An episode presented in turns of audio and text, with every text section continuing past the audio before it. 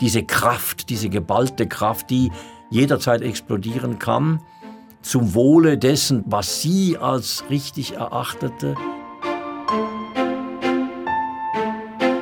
Sie war ein Vulkan, voller Widersprüche auch. Sie war bekannt dafür, dass sie als sie auch noch die kommunistische Frauengruppe der Schweiz geleitet hat, dass sie in die Versammlungen kamen. Selbstverständlich, nachdem sie beim Coiffeur, bei der Coiffeuse gewesen war. Und sie kam mit der Perlenkette. Sie, das ist Mentona Moser, geboren im Jahr 1874, Tochter einer der reichsten Schweizer Unternehmerfamilien in Europa. Zeit ihres Lebens ist sie beseelt von der Idee, die Welt etwas gerechter zu machen. Sie wird Sozialrevolutionärin, Kommunistin, Mäzenin, Widerstandskämpferin und schließlich Ehrenbürgerin der DDR. In der Schweiz wird sie vergessen. Dabei hat sie die soziale Arbeit hierzulande geprägt. Wer war Mentona Moser? Wie wurde die Bürgerliche zur glühenden Kommunistin? Und was lässt sie zurück? Die Geschichte von Mentona Moser erzählt diese Zeitblende mit Karim Britsch. Dieses außergewöhnliche Leben endet am 10. April 1971 in Ostberlin in der DDR. Mentona Moser wird fast 97 Jahre alt. Ihre letzte Ruhe findet sie auf dem Friedhof der Sozialisten, in nächster Nähe berühmter Genossinnen und Genossen, wie etwa dem ehemaligen DDR-Staatspräsidenten Wilhelm Pieck, einem engen Freund. Wie war das, als Mentona Moser in Berlin in Ehren zu Grabe getragen wurde? Ihr Enkel, Roger Nicholas Balsiger, wir haben ihn am Anfang gehört, er gräbt für die Zeitblende tief in seinen Erinnerungen. Er war damals 28. Ja, das ist natürlich ein Weilchen her, 50 mehr Jahre. Aber äh, sie ruhte auf einem Katafalk. Der Sarg äh, war umgeben von der Landesfahne der DDR. Und äh, es gab, wenn ich mich noch erinnere, auch einen kleinen Auftritt von einer kleinen Kompanie Soldaten, die da Ehrenwache hielt. Und dann gab es diesen Nachruf einer wichtigen, für die DDR wichtigen Person, die über sie sprach. Also es war sehr feierlich, auch begleitet von Musik riesige Blumensträuße, kann ich mich erinnern. Man gab ihr eben vor allem diese Beerdigung an dem Ort, an dem eben diese Feiern, äh, diese Trauerfeiern stattfinden für besonders verdiente Kommunisten. An diesem Ort für besonders verdiente Menschen des Kommunismus, in der Gedenkstätte der Sozialisten, bin ich im Spätsommer 2023.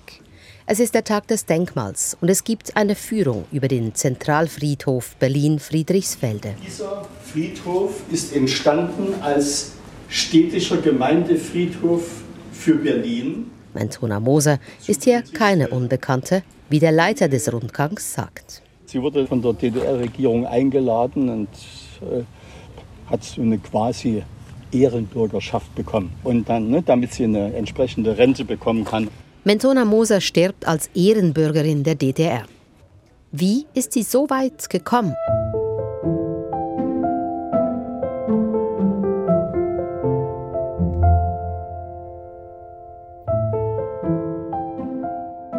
Mentona Moser wird am 19. Oktober 1874 in Badenweiler, einem Kurort in Süddeutschland, geboren als zweite Tochter der Baronin Fanny von Sulzer-Wart aus Winterthur und dem Schaffhauser Unternehmer Heinrich Moser.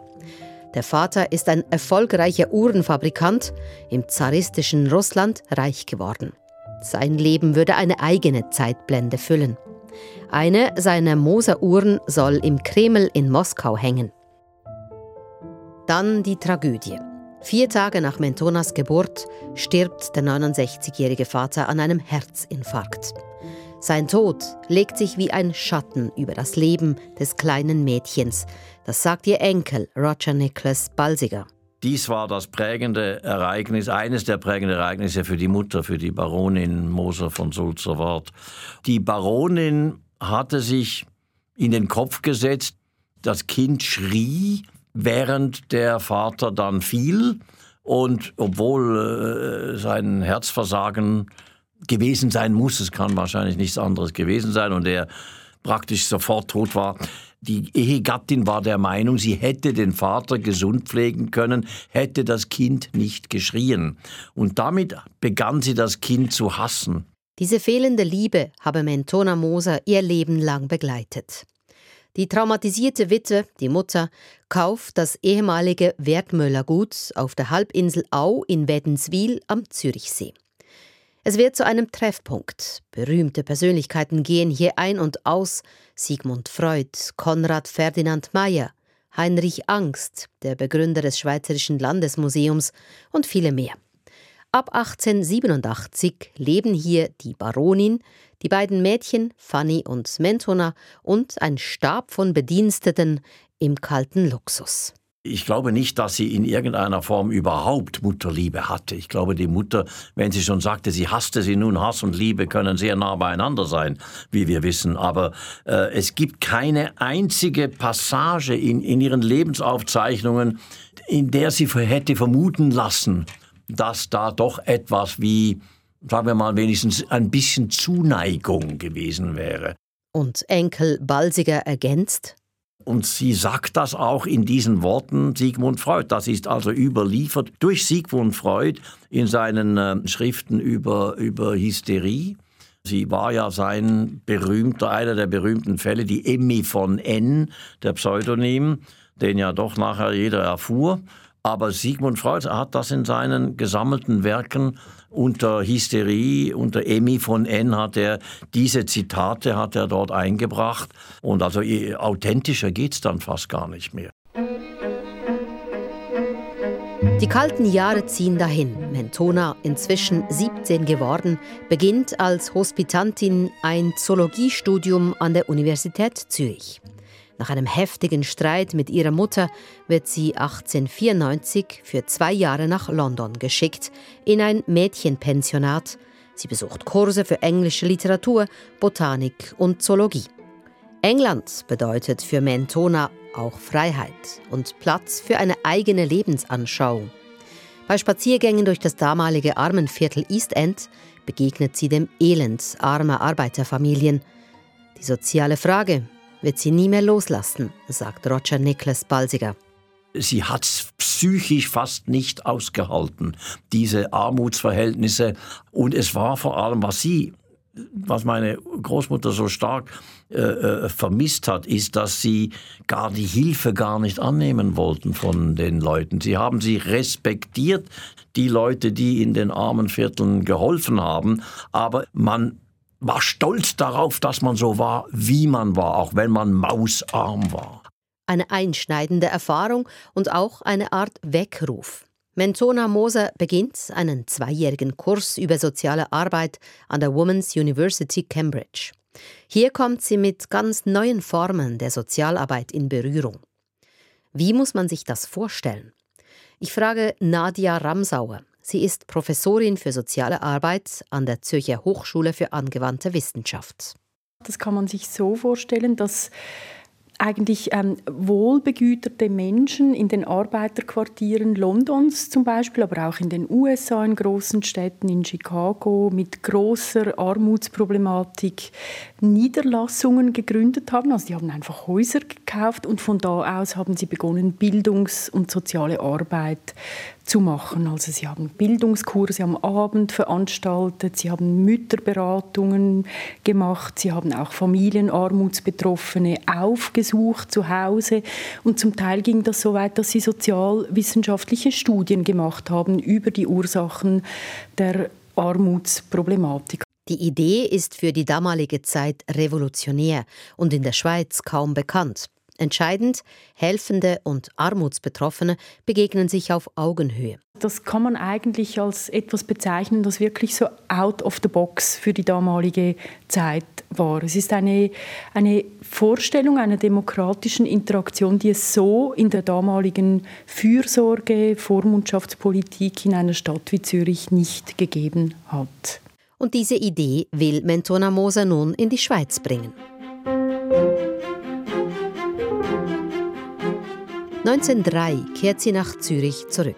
Sie hält Vorträge, gründet einen Blindenverein, die erste Fürsorgestelle für Tuberkulose-Patientinnen und Patienten in Zürich. Sie engagiert sich bei der Planung von Arbeitersiedlungen, will gesündere Wohnverhältnisse und Grünflächen, will Kinderspielplätze, verlangt von der Stadt Zürich, sie möge sich doch engagieren. Gemeinsam mit Maria Vierz, die sie in London kennengelernt hat, initiiert Mentona Moser die ersten Frauenfürsorgekurse. Aus diesen Kursen entwickelt sich später die Schule für soziale Arbeit Zürich. In dieser Zeit wird Mentona Moser Parteimitglied der Sozialdemokraten. Hier lernt die emanzipierte Städterin, die in dieser Zeit in Liebesbeziehungen mit Frauen lebt, den jungen Juristen Hermann Balsiger kennen. Er denkt ebenso sozialkritisch wie sie, sagt Enkel Roger Nicholas Balsiger. Sie hat diesen Mann auch schwärmerisch, aber er war wirklich geliebt. Er war nicht nur ein stattlich, äh, glaube ich, gut aussehender Mann. Aus ihrer Sicht war das so, sondern er hatte eben auch seine Ansichten und er war einer, der forsch Ideen verwirklichte, zum Beispiel eben die ursprüngliche Idee, Kinderspielplätze in Zürich zu errichten. Das war ihre Idee und er hat sie sehr schnell äh, umgesetzt. Damals konnte man das vielleicht noch oder es brauchte einfach die Persönlichkeit, die das arrangierte, dass man das umsetzt. Und andererseits hatte sie das Gefühl, mit diesem Mann kann ich zusammenleben, weil er eben auch Sozialdemokrat war wie sie. Und die beiden feiern Erfolge. Auf der sogenannten Lutherwiese beim Stauffacher in Zürich entsteht der erste Kinderspielplatz. Heute ist der Platz nach ihr benannt, nach Mentona Moser. Ihm gelingt in dieser Zeit die Gründung der großen Einkaufshalle St. Annahof in Zürich, wo es günstige Produkte für alle geben soll.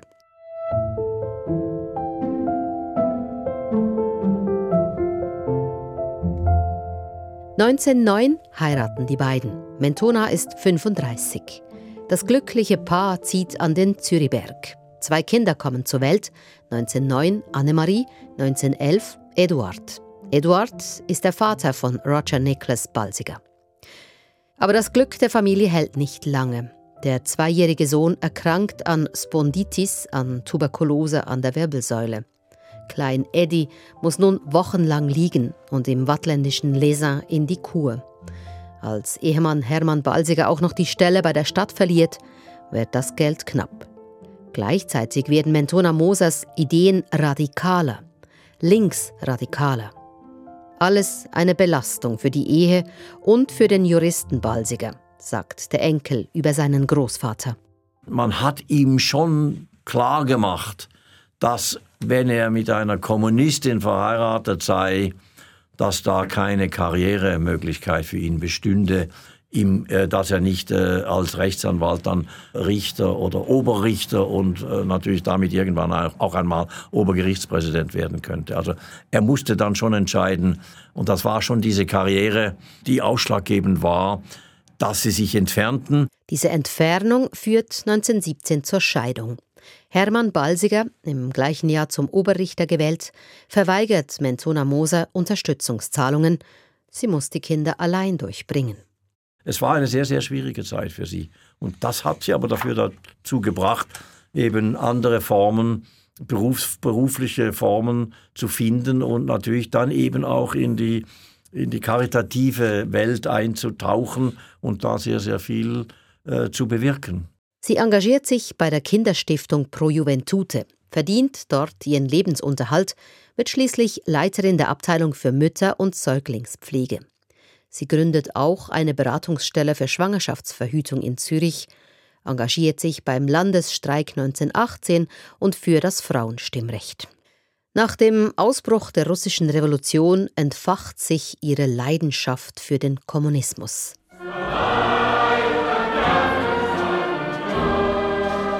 Sie sieht darin die Lösung für alle sozialen Missstände. 1921 ist sie Gründungsmitglied der Kommunistischen Partei der Schweiz. Zwei Jahre später übernimmt sie die oberste Leitung der Kommunistischen Frauenabteilung. Gleichzeitig verleugnet sie niemals ihre Herkunft. Sie war bekannt dafür, dass sie als er auch noch die, die kommunistische Frauengruppe der Schweiz äh, geleitet hat, dass sie in die Versammlungen kamen, kam selbstverständlich, äh, nachdem sie beim Coiffeur, bei der Coiffeuse gewesen war, das war noch immer die, der wöchentliche Besuch, und sie kam mit der Perlenkette, also sie war, sie, sie hat ihren Stand nicht äh, verkannt. Und trotzdem, ihre, ihre Voten waren dezidiert äh, links bis sehr links und wurden dann auch radikaler, je näher man an den Nationalsozialismus herankam. Sie pflegt eine enge Freundschaft mit dem Schweizer Fritz Platten, einer zentralen Figur des Schweizer Kommunismus.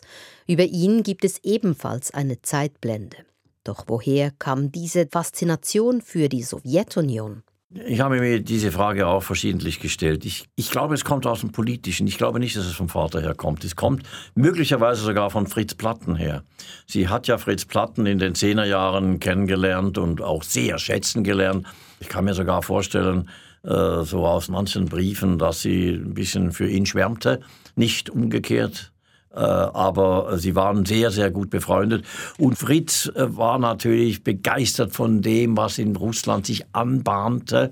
Und das war ja auch diese Radikalisierung von der Sozialdemokratin hin zur Kommunistin, was vor allem auch Fritz Platten äh, unterstützt hatte und beeinflusst hatte. Ich persönlich denke, wenn die Revolution oder wenn diese kommunistische Bewegung in einem anderen Land stattgefunden hätte, dann wäre sie dorthin gegangen.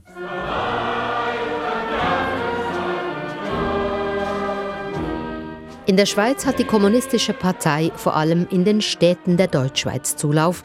Gleichzeitig wird sie klar abgelehnt von den Behörden, aber auch von den Sozialdemokraten. Die Historikerin Brigitte Studer, emeritierte Professorin an der Universität Bern, hat sich in ihrer Dissertation mit dem Kommunismus und dem Leben von Mentona Moser befasst. Sie sagt, für die Schweiz, für die bürgerliche Schweiz ist die russische Revolution eine Bedrohung. Die Schweiz hat ja dann auch die russische äh, Gesandtschaft 1918 ausgeschlossen. Man hat gemeint oder jedenfalls gesagt, dass die russische, also die sowjetische Gesandtschaft den Generalstreik von November 1918 initiiert hätte oder manipuliert hätte. Man hat das sehr schnell diese Feindbilder aufgebaut und die haben sich in den 20er und 30er Jahren gestärkt. Die Schweiz hat sich geweigert, mit der Sowjetunion diplomatische Beziehungen aufzunehmen, ganz im Unterschied zu vielen anderen Ländern, auch zu Deutschland, zu Frankreich und so weiter, die sehr bald mit der Sowjetunion diplomatische und ökonomische Beziehungen aufgenommen haben.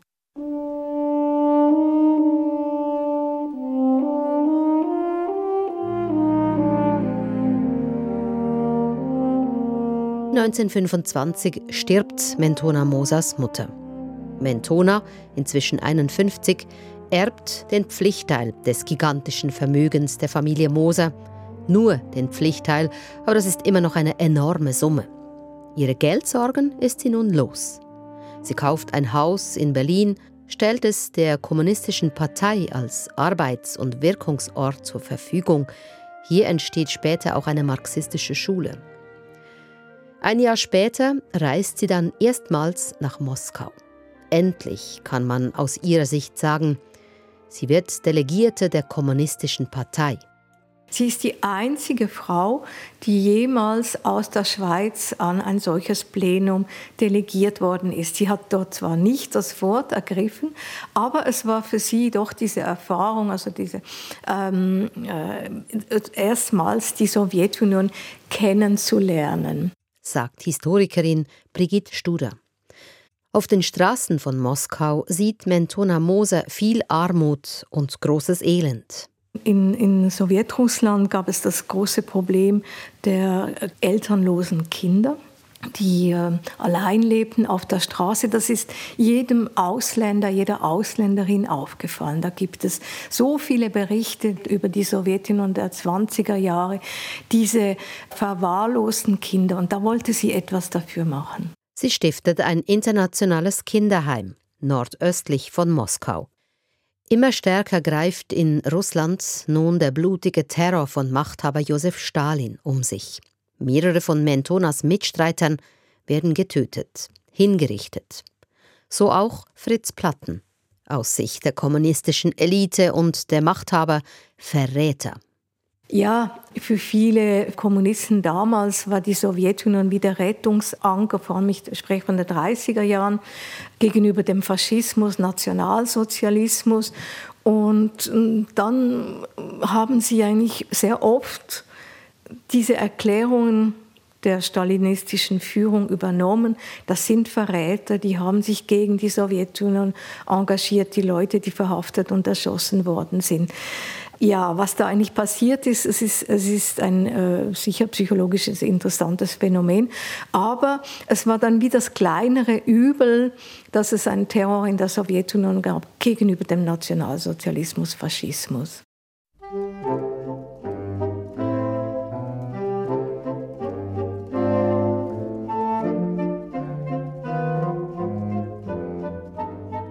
Mentona Moser übersiedelt 1929 nach Berlin.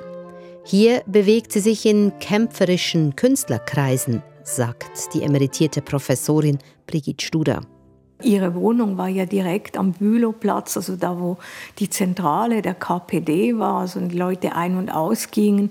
Sie war äh, sehr künstlerisch engagiert. Sie arbeitete in einem Plattenladen, die Arbeiterlieder verkauften. Das ist ganz klar, das ist der Polizei aufgefallen. Mentona Moser hilft verfolgten Parteifreunden. Sie wirkt als Kurierin für die internationale Rote Hilfe. Sie reist öfters nach Paris. In Deutschland sucht sie geheime Wohnungen für gefährdete kommunistische Politikerinnen und Politiker. Sie ist sehr aktiv. Berlin war sehr, sehr überwacht von, von der Polizei. Sie war auch fichiert. Als sie noch vor der nationalsozialistischen Machtübernahme auf die Schweizer Botschaft gegangen ist in Berlin, um sich zu beklagen, ähm, hat man ihr sofort gesagt, ja, aber Sie sind Kommunistin, Sie sind aktiv für die kommunistische Partei, wir können Ihnen nicht helfen.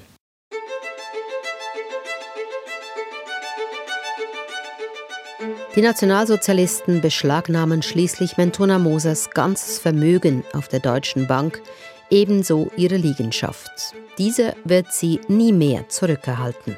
Mittellos flieht sie nach Paris, später in die Schweiz. Seine Großmutter habe großes Glück gehabt damals, sagt Roger Nicholas Balsiger. Sie wollte ja nicht gehen. Die, die Genossen haben sie geschickt, haben gesagt, dein Brief, dein Steckbrief ist von der Gestapo bei, jeder, bei jedem Zoll. Also bitte äh, geh, solange du noch kannst. Sie lebt nun einige Jahre im Tessin, schreibt ihre Memoiren. Ihre Kinder sind inzwischen verheiratet. Die Tochter lebt einige Zeit in Paris, der Sohn mit seiner Familie in England. Den Zweiten Weltkrieg überlebt Mentona Moser bei schlechter Gesundheit in Zürich. Sie wohnt in einem ungeheizten Zimmer im ehemals linkslegendären Café Boy, einem Haus der Genossenschaft proletarischer Jugend, einem Ort für arme Sozialistinnen. Sie lebt von Gelegenheitsarbeiten, vereinzelt gibt sie Sprachkurse. Ihre früheren Freunde distanzieren sich von ihr. Entsetzt über den Terror in Russland sind viele aus der kommunistischen Partei ausgetreten. Sie, Mentona Moser hingegen, bricht niemals mit ihrer Überzeugung. Sie soll noch nach dem Krieg auch immer wieder mal gerufen haben, es lebe Stalin, nieder mit der Kleinbourgeoisie. Also Mentona Moser war keine kritische Kommunistin. Also man sieht in ihren Memoiren, der stalinistische Terror kommt überhaupt nicht vor. Es gibt keine Kritik an der Entwicklung der Sowjetunion. Es gibt keine Kritik an der DDR, am System der DDR. Das ist etwas, was sie ausgeblendet hat. Bilanziert Historikerin Brigitte Studer. Ja, die DDR. 1951, Mentona Moser ist inzwischen 76 Jahre alt, wendet sich das Blatt. Die Rettung naht in Person von Wilhelm Pieck, dem ersten Staatspräsidenten der DDR. Sie kennt ihn seit den 1920er Jahren, er ist ein alter Kampfgenosse. Und jetzt lädt er sie ein, sie möge doch in die noch junge DDR übersiedeln.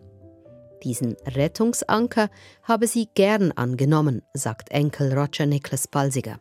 Über die DDR selbst wusste sie nicht sehr viel. Sie wusste einfach nur, dass es natürlich im Sinne des Kommunismus eben äh, aufgebaut war, dass es eine kommunistische Regierung war und das hat sie sicherlich fasziniert. Aber ich glaube auch da, das Schwärmen, sie hat auch für den Wilhelm Pieck ein bisschen geschwärmt, vielleicht ging es gar mal früher noch weiter, aber sie hat äh, eine sehr persönliche Beziehung zu Wilhelm Pieck gehabt. Und als er sie dann einlud, da hatte sie sich auch gesagt, da werden einige Probleme werden dann da wahrscheinlich auch von mir gelöst, unter anderem die finanziellen.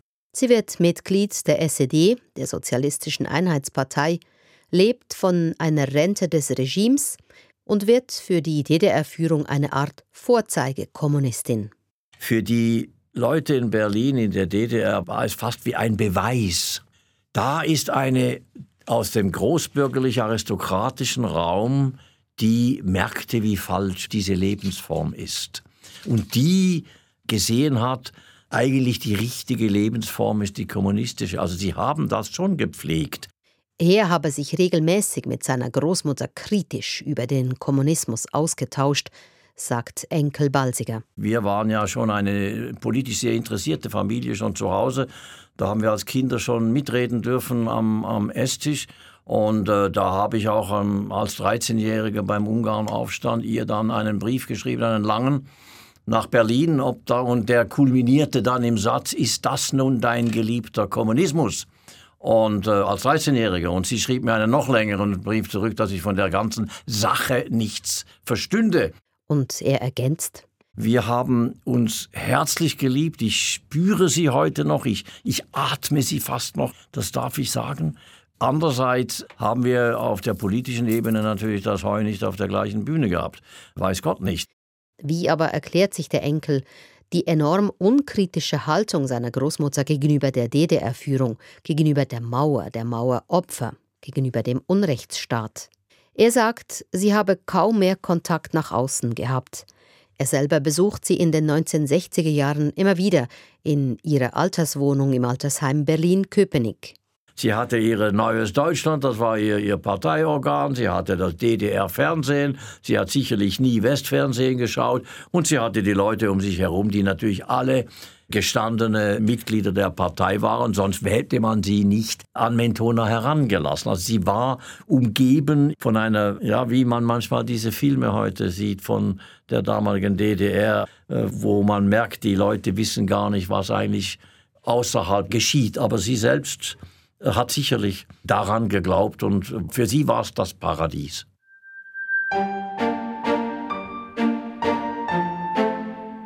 In diesem Paradies stirbt sie am 10. April 1971, fast 97 Jahre alt.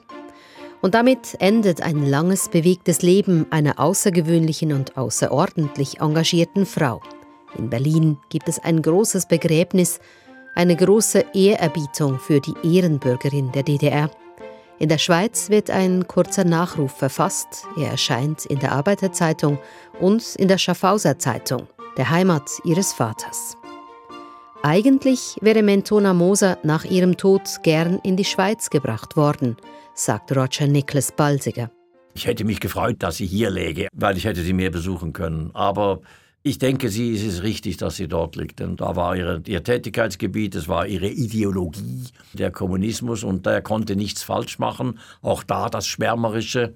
Sie konnte die negativen Seiten des Kommunismus nicht sehen sagt Roger Niklas Balsiger, Familienchronist, Buchautor und Enkel der Sozialrevolutionärin Mentona Moser, einer Frau, die sich immer für die sozial Schwachen engagiert hat, beseelt war vom Wunsch, die Welt möge doch etwas gerechter sein und die keinen Sinn für Kritik am Kommunismus hatte.